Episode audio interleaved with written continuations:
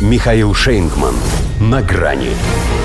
Они так больше не будут. Байден закрыл эру военных операций США. Здравствуйте. На грани.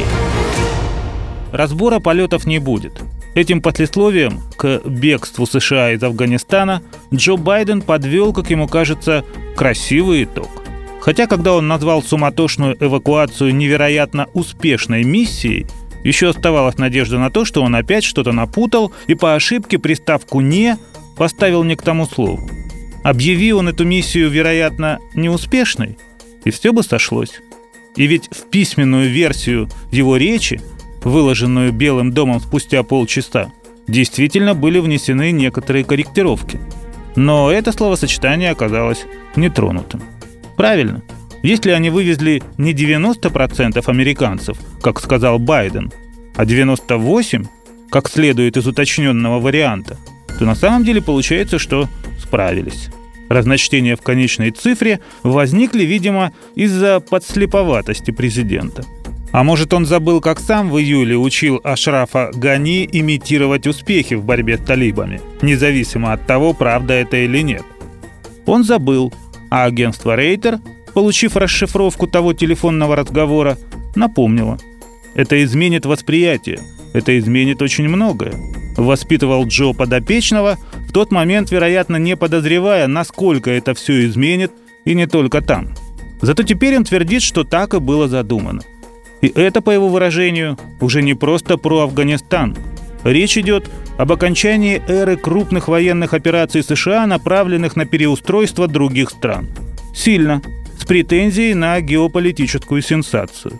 Звучит только как интерпретация детского «мы больше так не будем», рассчитанного на сиюминутное прощение и где-то даже умиление. А по сути это ничего не меняет. Во-первых, можно проводить военные операции, направленные не на переустройство других стран, а на их разграбление. Как в Сирии, например, где боевые янки продолжают качать нефть, если уже и не права. Во-вторых, можно переустраивать другие страны и без военной операции. На той же Украине у них и вовсе без крови обошлось, американской. И очень, между прочим, неправы те, кто думает, что Зеленский сейчас Байдену совсем не кстати. Мол, не досуг. Наоборот, он как то самая дохлая кошка, которую достаточно вовремя бросить на стол, чтобы перебить повестку. Хотя он скорее щенок. Ласки, ухода и внимания требует. А то того и жди, что нагадит. Вряд ли в Белом доме. Здесь он грозился лишь чуть-чуть поскулить. Но так ведь хозяину того и надо для сплочения нации вокруг этого ми-ми-ми питомца.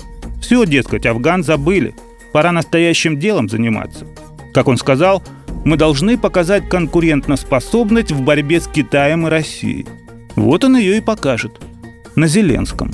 Конечно, вспомнят, что в конце июня Гани тоже сидел в овальном кабинете и тоже все еще на что-то рассчитывал. Впрочем, он-то как раз все неплохо рассчитал, умотав из Кабула в комфортные Эмираты с приличным гешефтом.